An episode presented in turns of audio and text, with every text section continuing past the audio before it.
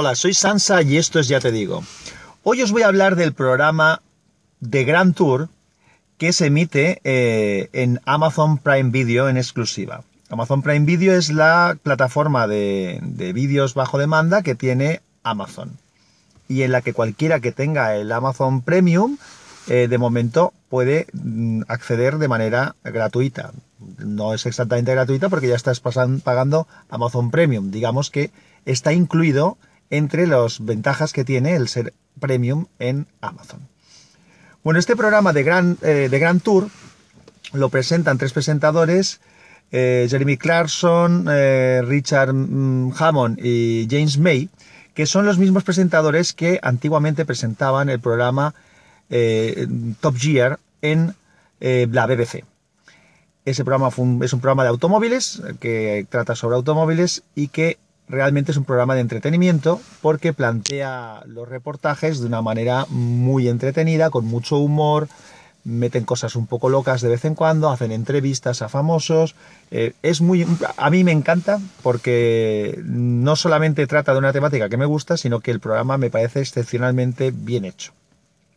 Tiene cosas que también son criticables, porque a veces son un poco demasiado irónicos, en exceso, un poco burlones, un poco faltones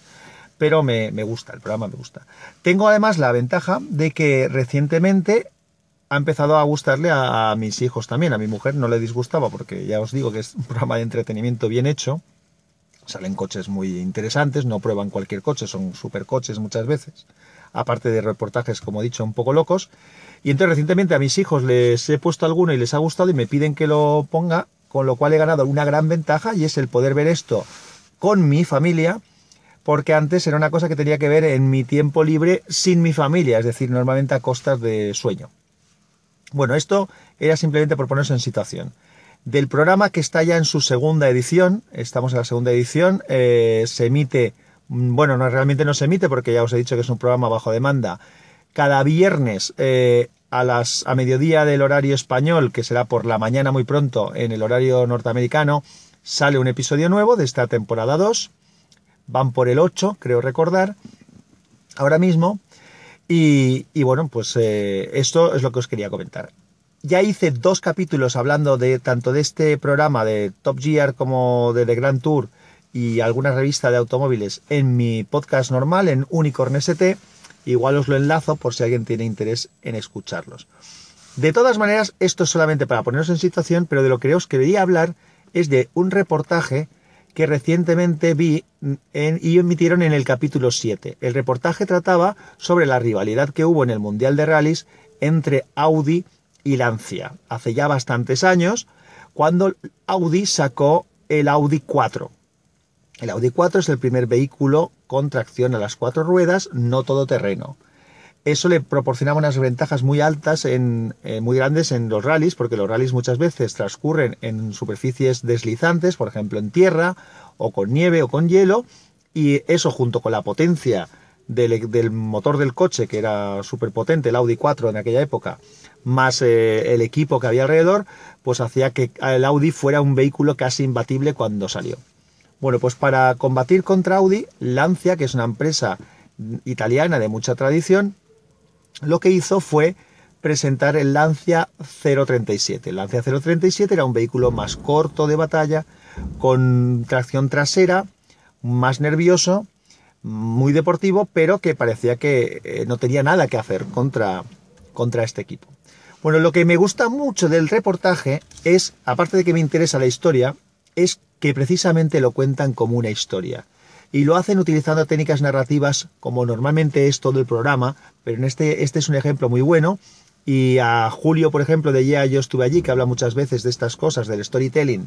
o a Nacho Caballero, que, hace monólogos y hace cosas, o, mi caso, que soy una persona que me dedico en una parte muy importante de, mi trabajo a dar conferencias y a dar, charlas, es un ejemplo perfecto de eh, lo que es el storytelling. El, el programa, el reportaje lo plantean presentando a los dos equipos, las características de los dos, la casuística que tenía cada uno de ellos, Audi, que era un equipo muy potente, con mucho presupuesto, con técnicos muy dedicados, con gente alrededor, y Lancia, que era un equipo con más tradición, pero que más tranquilos, más pasotillas, pero que, tenían mucha experiencia en, la competición. Entonces, ese duelo desigual, que parece que no va a conseguirse, pues lo plantean como esto, como el viaje del héroe. El viaje del héroe es una técnica narrativa que todo el mundo ha visto, ya ha oído, y ha escuchado en mil veces, porque es la manera en la que se cuentan las historias épicas, en la que tú planteas un problema, una situación, y luego pues está el héroe o el protagonista que tiene que frente a la adversidad ir luchando contra diferentes problemas hasta que al final consigue triunfar.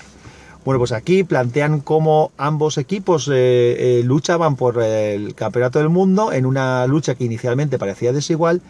y cómo Lancia, eh, técnicamente desfasado con respecto a este otro vehículo, al Audi 4,